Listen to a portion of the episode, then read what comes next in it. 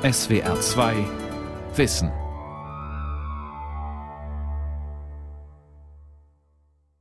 Warum ist einem nicht klar, dass man Spionage treibt, dass man Verbrechen begeht, wenn man äh, Angst hat vor der Verhaftung? Es ist nur wirklich so, ich kann Ihnen das nicht erklären, ich weiß nicht, wie ich Ihnen das klar machen soll. Ich habe mir Sand in die Augen gestreut, das, ist, das stimmt. Ich habe dies gemacht, um ihm zu helfen. 1955 war das am 23. September ein geheimer Strafprozess der DDR. Zwei Menschen sind angeklagt. Die, die wir gerade gehört haben, ist Elli Batschatis. Sie war Chefsekretärin des DDR-Ministerpräsidenten Otto Grotewohl und hatte aufgrund ihrer Stellung natürlich Zugang zu vielen geheimen Regierungsinformationen. Das wiederum hat ihr Geliebter Karl Laurenz ausgenutzt. Der hat für den westlichen Geheimdienst gearbeitet, was Elli Batschatis aber nicht gewusst haben will. Und jetzt stehen die beiden vor Gericht. Der Prozess dauerte genau einen langen Tag. Er begann morgens um neun, ging bis kurz vor Mitternacht und endete mit einem Todesurteil. Von diesem Prozess existiert aber ein Tonbandmitschnitt, nicht vom ganzen Prozess, aber fünfeinhalb Stunden dieser Verhandlung liegen im Archiv der Stasi-Unterlagenbehörde. Einige zentrale Momente dieser Aufnahme, dieses Prozesses wollen wir Ihnen in diesem Archivradiogespräch vorstellen. Ausgewählt hat sie mein Kollege Maximilian Schönherr. Maximilian, wo war das? Wie muss man sich diesen Prozess vorstellen? Der Prozesssaal ist unbekannt. Wir wissen nicht genau, wo er war. Und zwar wissen wir das Gebäude, es war das oberste Gericht der DDR, es befand sich damals in der Invalidenstraße in Berlin-Mitte. Heute ist da das Ministerium für Wirtschaft und Energie untergebracht. Und am Anfang sagt der Richter auch auf diesen überlieferten Prozesstonbändern, ganz am Anfang sagt der Richter, wir stellen jetzt das Gericht vor und jetzt schließen wir die Öffentlichkeit aus. Und da geht kaum jemand. Und übrig sind nur, äh, das sagt er dann auch, die äh, Mitglieder der Stadtsicherheit, die in diesem Saal bleiben dürfen, also Geheimnisträger. Und ich habe darüber auch mit äh, Karl Wilhelm Fricke gesprochen. Er hat die wesentlichen Bücher über diese Prozesszeit in den 1950er Jahren geschrieben und Fricke sagte mir, er stand vor dem gleichen Richter, den wir heute auch noch mehrfach hören werden, und in dem gleichen Saal. Und er sagte, der Saal war nicht besonders groß. So, wenn das jetzt aber ein geheimer Prozess war, warum wurde der umgekehrt mitgeschnitten? Warum existieren davon Tonbänder? Das haben wir uns in der Stasi-Unterlagenbehörde, als wir viele, viele Bände auch zu anderen Prozessen gehört haben, auch die Frage gestellt. Es kann sein, dass man das zu Schulungszwecken aufheben wollte. Es kann aber auch sein, dass die Bände einfach liegen blieben, denn einige wurden nachher gelöscht. Jetzt hören wir gleich einen ersten Ausschnitt. Also nochmal, es geht um Eli Batschatis, Chefsekretärin und den Spion oder mutmaßlichen Spion Karl Laurenz. Und jetzt in dieser ersten Szene geht es um die Frage, wie die beiden sich kennengelernt hatten. Das war wann? Das war 1949. Batschatis ist Ende 30, muss man sich vorstellen. Karl Laurenz, ehemaliges SED-Mitglied, gescheitert in allem eigentlich. Und er hatte vermutlich auch noch andere Geliebte. So, und dieses Kennenlernen der beiden arbeitet der Richter jetzt im Folgenden auf. Wann lernten Sie ihn kennen? Im 1949, also 1949 näher, ja. Ich wusste zwar, dass er schon länger in der Verwaltung tätig war, aber da kannten wir uns nicht näher. Sie kannten ihn noch nicht näher. Es war noch ja. kein äh, näheres Verhältnis zwischen ja. Ihnen entstanden, ja? Ja, das, das entstand 49? 49 im Herbst. Und äh, dann schied doch Lorenz aus, ja, aus der Hauptverwaltung? Ende 1900 1949 schied er aus der Hauptverwaltung aus. Ja. Also das war recht bald, nachdem Sie sich näher kennengelernt hatten, ja? Ja. Nicht? Ja. Aber Ihre Beziehungen zu äh, ihm erhielten Sie weiter aufrecht, ja. ja? Es trat doch noch ein Ereignis ein, ein sehr einschneidendes Ereignis, was eventuell auch hätte dazu führen können, dass Sie die Beziehungen abbrachen. 1951. Ja. Ja, im Anschluss, also später hm, war mein Freund beschäftigt als. Der Angeklagte Laurenz, ja? War der Angeklagte Laurenz beschäftigt bei einem äh, Rechtsanwalt im demokratischen Sektor von Berlin, bei Dr. Griffin, als Gerichtsassessor. Hat er in dieser Tätigkeit auch äh, Besuche in den Haftanstalten durchzuführen, um dort mit den Beschuldigten als Verteidiger zu sprechen. Und er hat bei dieser Gelegenheit äh, sogenannte Begünstigungen vorgenommen. Ich glaube, er hat Briefe, einen Brief oder Brieffee mitgenommen. Also als Briefe von Gefangenen befördert da, ja? Ja, ob er von Gefangenen oder ich. Für oder von? Oder von? Für oder von, Zu das oder weiß ich von? nicht. Das hm? weiß ich nicht genau. Aber wenigstens äh, hat er das getan. Und Sie erhielten trotzdem Ihre Beziehung ja. zu ihm aufrecht. Wo waren Sie da schon beschäftigt zu diesem Da war Zeitpunkt? ich bereits im äh, Präsidium des Ministerrates als Chefsekretärin des Ministerpräsidenten beschäftigt. Ja, da haben Sie auch in West-Berlin getroffen. Ja. Weshalb? Zu wir welchem hatten, Zweck? Nein, wir hatten äh, Kinobesucher. Hm. Na, wie oft sind Sie dann noch in die West-Berliner Kinos gelaufen? Sehr oft nicht, Herr Präsident. Ich. Ja, ich frage Sie ja, wie oft. Vielleicht das war 52, ja? Fünf, oder wann? 50 und 51. 50, 52 war ich auch noch einmal, obwohl mir das verboten war. Und da weiß ich von einem Kinobesuch im Ende des Jahres zu der Filmvorstellung Der Reigen. Wie gestalteten sich die Zusammenkünfte, die Sie mit dem Angeklagten Laurenz hatten? Wir hatten uns, äh, wie ich bereits erwähnte, größtenteils in äh, Restaurationen, in Kaffeehäusern getroffen. Wir haben uns über alle möglichen Dinge unterhalten. Schildern Sie das doch mal näher ja. und machen Sie das nicht hier in dieser harmlosen Art angeklagt. Es ist nicht harmlos gemeint. Ich bin mir meiner Schuld voll bewusst, Herr Präsident. Nämlich welche? Meiner Schuld, dass ich Staatsgeheimnisse verraten habe. Dieser Richter, den wir gerade gehört haben, also er wirkt natürlich erstmal ein bisschen so impertinent und redet dauernd rein. Ähm, vielleicht ein paar Worte zu ihm. Wer war das? Das ist Walter Ziegler gewesen. Ziegler war ungefähr so alt wie die Angeklagten, also etwa so alt wie Eli Bachatis. Und der hat eine steile Karriere in der DDR gemacht als Richter und hat sich quasi sehr beliebt gemacht durch seine harten Urteile, die er in den 1950er Jahren gefällt hat.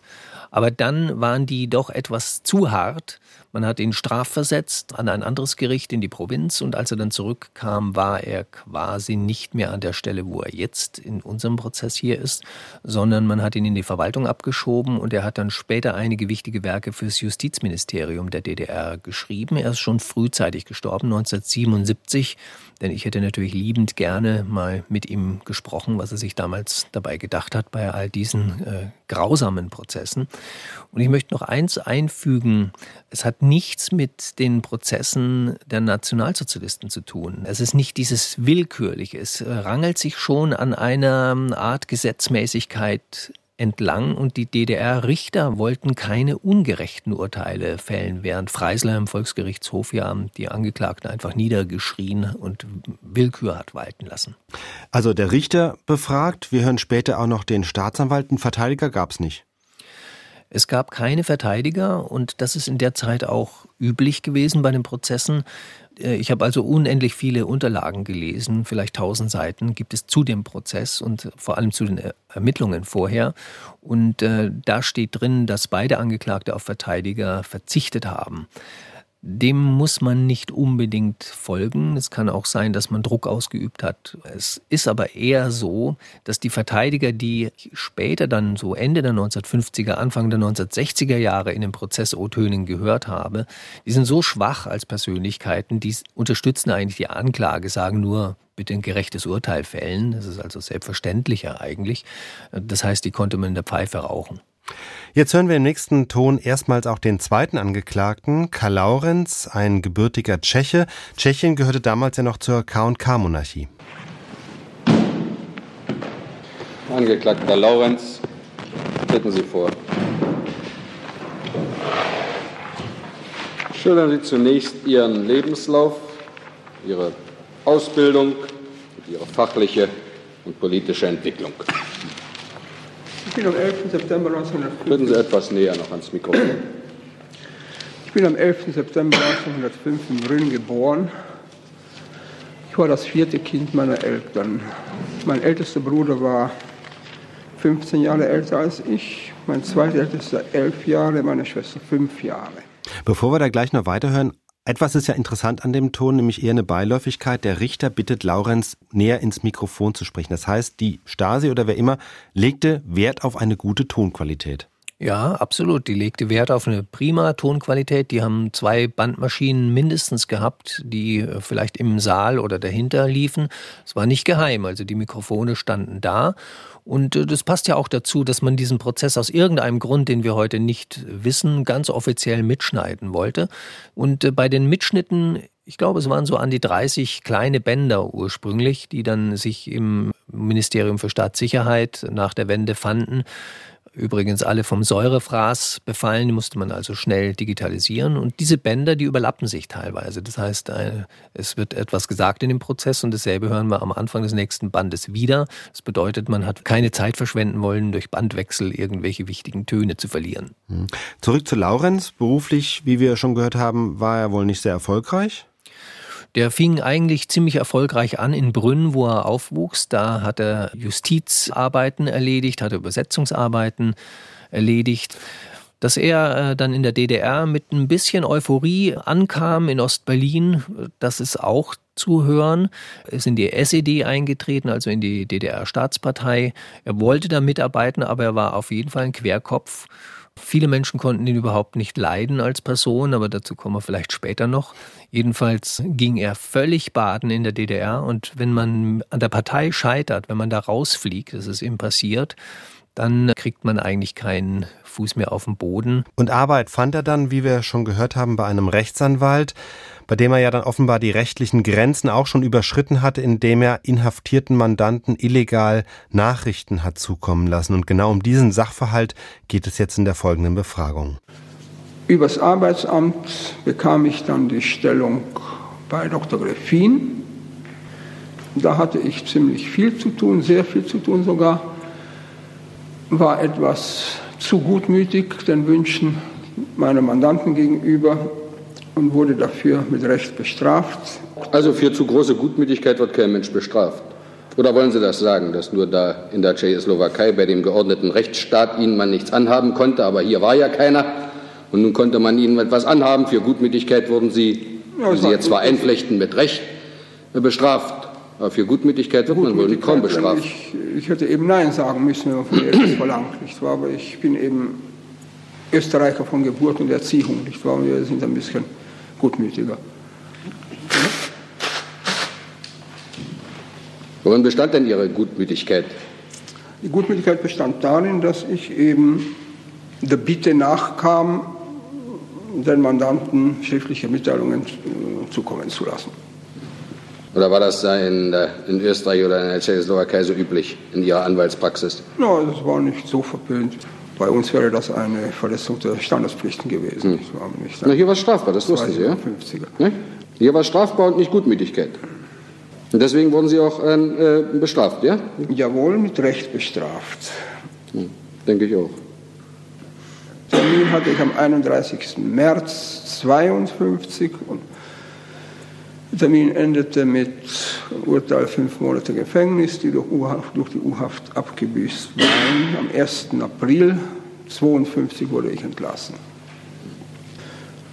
Nun hatte ich neben meinem Ausschluss aus der Sozialistischen Einheitspartei als zweiten Klotz am Bein die Vorstrafe, habe meine Bewerbungen fortgesetzt und.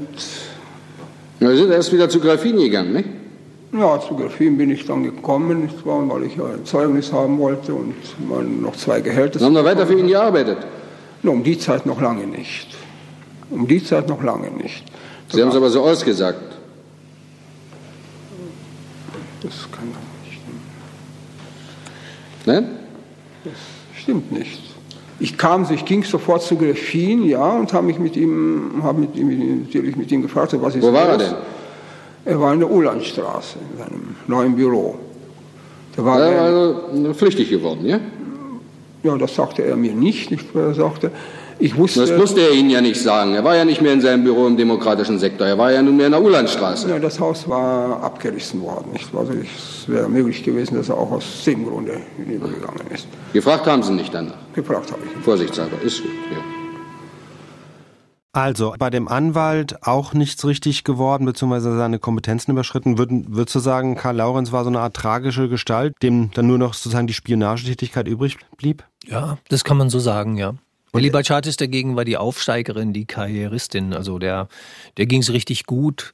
Die war natürlich äh, bestochen durch die brillanten Teppiche und Radios und Kleider im Westen und die tollen Filme, die in West-Berlin liefen. Aber im Grunde hatte die eine eisenharte SED-Schulung und äh, war nicht ohne Grund so hoch gekommen. Und wie wurde dann aus dieser Liebesbeziehung ein Spionagefall? Ja, da müssen wir jetzt sehen, dass Laurenz mit seiner Arbeitslosigkeit überhaupt nicht zurechtkam. Der sagte in dem Prozess, er fand es fast Folter, wie seine Frau morgens aufstehen und zur Arbeit gehen musste, während er nicht arbeiten durfte. Und da traf er dann beim Herumgehen, deprimiert wie er war, Clemens Labi. Clemens Labi ist eine schillernde Figur im frühen deutschen, also westdeutschen Geheimdienst. Labi war ein ehemaliger Kollege von ihm und ja, Labi hat ihn dann angeworben. Labi wusste ganz genau, dass er ein Verhältnis mit der Chefsekretärin, eben Eli Bachatis, hatte und die Organisation Gehlen, eben der Vorläufer des Bundesnachrichtendienstes, hatte sogar für Bachatis schon einen Decknamen ausgedacht, Gänseblümchen. Und was davon wusste sie? Sie wusste eigentlich sehr wenig. Also die Dimension des Ganzen hat sie eigentlich erst erfahren in der Untersuchungshaft. Da hat sie mitgeteilt bekommen, dass ihr Geliebter ein Spion war. Das wusste sie vorher nicht. Er hat ihr immer gesagt, ich bin äh, Journalist und ich schreibe für westdeutsche Zeitungen. Das war natürlich für die DDR auch verpönt, aber da konnte man niemanden äh, einen Spion draus machen. Ja, Laurenz zapfte sie laufend an, aber sie wehrte meistens ab. Sagen Sie, warum legte denn Laurenz Wert darauf, die Berichte über Besucher vor der Veröffentlichung von Ihnen zu bekommen? Ich bin mir später, leider zu spät darüber im Klaren geworden, dass diese Berichte. Sollen Sie meine Frage beantworten? Warum wollte er das vorher wissen, ehe die Veröffentlichung? Ja, ich habe auch mit ihm darüber gesprochen. Hat er Ihnen doch gesagt, damals gesagt? Ja. Und da habe ich noch gesagt. Und darüber haben Sie dann erst in der Haft nachgedacht, wollen Sie jetzt erzählen, ja? Nein. ja, haben Sie doch aber. Was haben Sie damals, als er Ihnen das sagte? Und von ihnen verlangte, dass er das, äh, dass er das erfahren wollte, ehe die Veröffentlichungen in der Presse stattfanden. Was haben Sie da gesagt oder gedacht? Ich habe noch zu ihm gesagt, na das, warum interessiert dich denn das? Das liest du doch nachher sowieso. Ja, ich bin nun eben Journalist und, und, und nur rein persönlich. Rein persönlicher Journalist. Und, darüber, deswegen haben Sie es ihm dann erzählt. Wann sagen Sie, Angeklagte, wenn Sie wussten, dass der Angeklagte Laurenz entlassen war, ihm verboten war, die Ministerien zu betreten, aus der Partei ausgeschlossen wurde, wegen Gefangenenbegünstigung bestraft worden war, äh, nach Westdeutschland geflogen war, um seinen Bruder zu besuchen, dort also fragwürdige Artikel schrieb, zu denen er Unterlagen durch sie brauchte, und sie nun also erkannten, worum sich drehte und Angst hatten, warum haben sie trotzdem ihm immer wieder und immer wieder äh, solche Unterlagen geliefert? Ja, Herr Präsident, Gründe dafür liegen einmal in, also obwohl ich doch die, die Möglichkeit hatte zur politischen Ausbildung, es fehlte mir das mangelnde Vertrauen, das Vertrauen zur Politik der Regierung, das Vertrauen zur Kraft der Arbeiterklasse.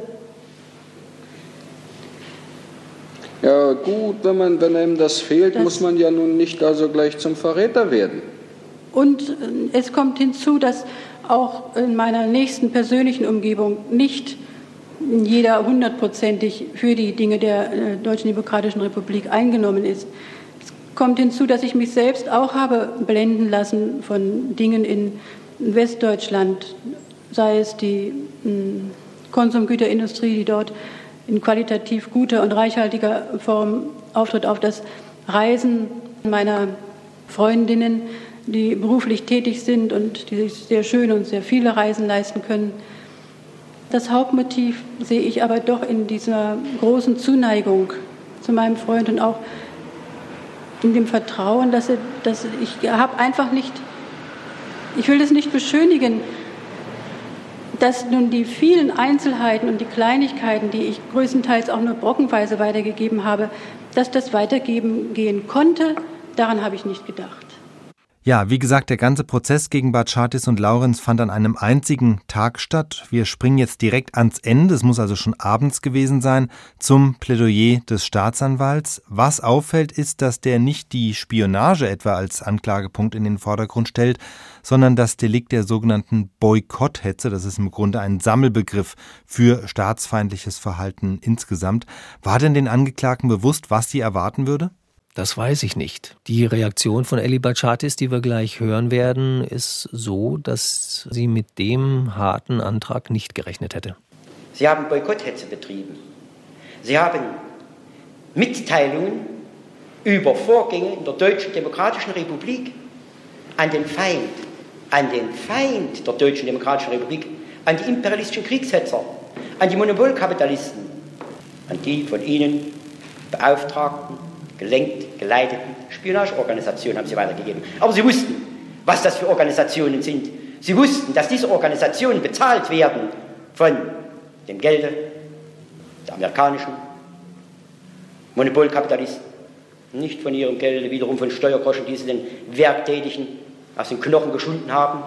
Dieses Geld wurde zur Verfügung gestellt, um ganz besonders in der Bundesrepublik, in Westdeutschland und auf dem Brückenkopf in Westberlin Organisationen aufzuziehen, die den Auftrag haben, die Entwicklung der Deutschen Demokratischen Republik zu hemmen, die Wirtschaft zu unterminieren und mit diesen Feinden haben sie sich verbunden, haben ihnen die Möglichkeiten gegeben durch Lieferung von Informationen, die diese Organisation, wie die Angeklagten beide wussten, nicht etwa dazu benutzten, um unseren Menschen über Schwierigkeiten hinweg zu helfen, die sie ihnen bereiteten, sondern um diese Schwierigkeiten zu vergrößern, eben zu boykottieren.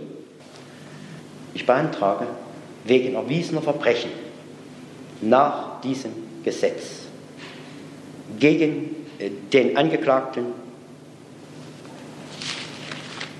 Laurenz Kaul, geboren am 11.09.1905, die Todesstrafe.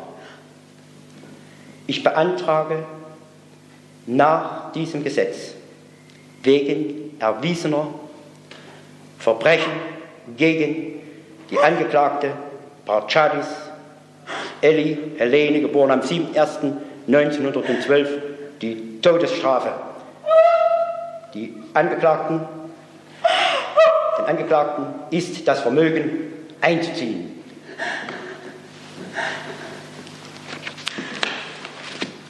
Vor den Ausführungen der Angeklagten und den Schlussworten tritt zunächst eine Pause von einer Viertelstunde ein.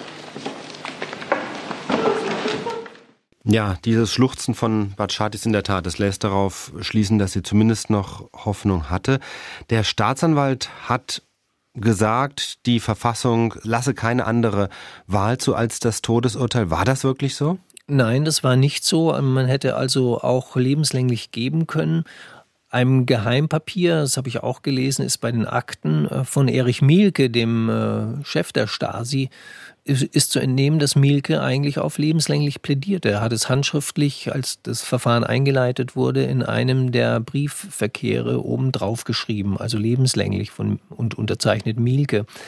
Karl Wilhelm Fricke, der vom selben Richter selbst zu einer sehr hohen Strafe verurteilt wurde und dann nach Bautzen kam, meinte mir gegenüber, dass der Bachatis-Laurenz-Prozess hätte ein Jahr vorher oder ein Jahr nachher stattgefunden, mit lebenslänglich ausgegangen wäre.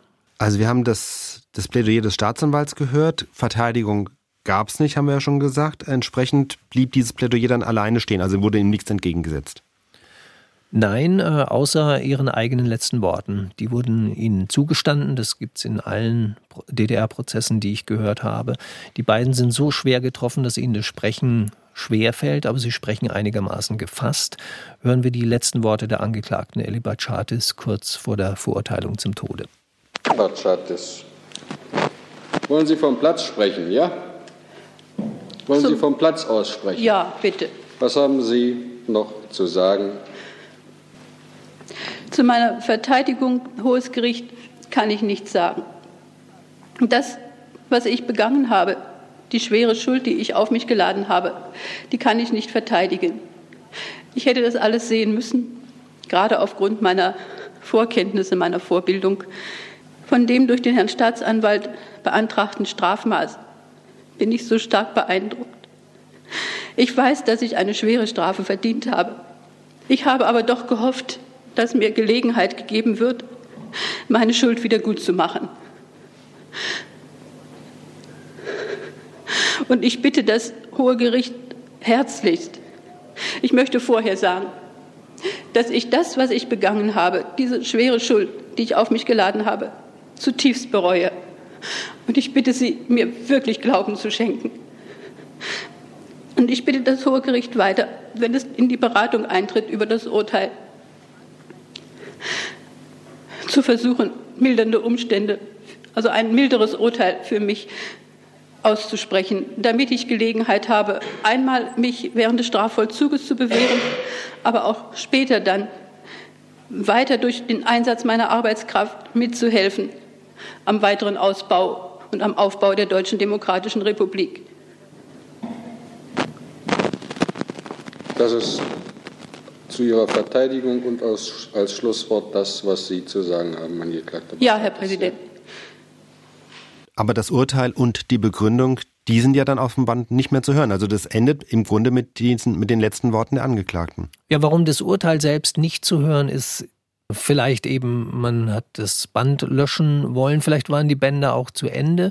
Mir fiel jetzt noch auf, ich habe das Urteil äh, selbst gelesen, also die ganze Begründung. Der ganze Prozess wurde nicht mitprotokolliert, aber das Urteil steht auf vielen Seiten in den Akten drin. Das heißt, da würden wir sowieso nur etwas nochmal hören, was verschriftlicht wurde. Und das trifft auf den restlichen Prozess nicht zu.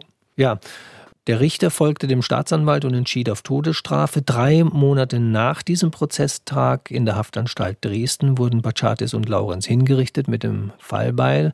Die Hinrichtung dauerte drei Sekunden, steht in den Protokollen. Danach wurden die beiden eingeäschert und irgendwo begraben. Die Verwandten wussten weder etwas von dem ganzen Prozess noch etwas von der Hinrichtung haben das erst ein Vierteljahr später durch die Presse erfahren.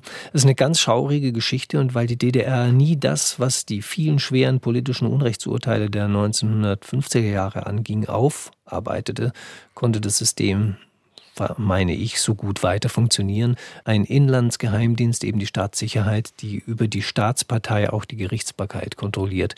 Der Effekt ist also viel weiter oben anzusiedeln in der Gesamtkonstruktion der DDR. Die Aufnahmen von diesem Prozess, also die gesamten fünfeinhalb Stunden, sind seit geraumer Zeit dokumentiert. Du hast, wie gesagt, auch schon ein Hörbuch dazu veröffentlicht. Fallbeil für Gänseblümchen heißt es. Und der komplette Mitschnitt des Prozesses ist auch bei uns im Internet zu hören unter archivradio.de sowie in mehreren Folgen im Podcast des SWR2 Archivradio und damit auch in der ARD Audiothek. Das war der DDR-Strafprozess gegen Elibert Schartes und Karl Laurenz im SWR2 Archivradio, eine Produktion aus dem Jahr 2014. Fürs Zuhören bedanken sich Maximilian Schönherr und Gabor Pahl.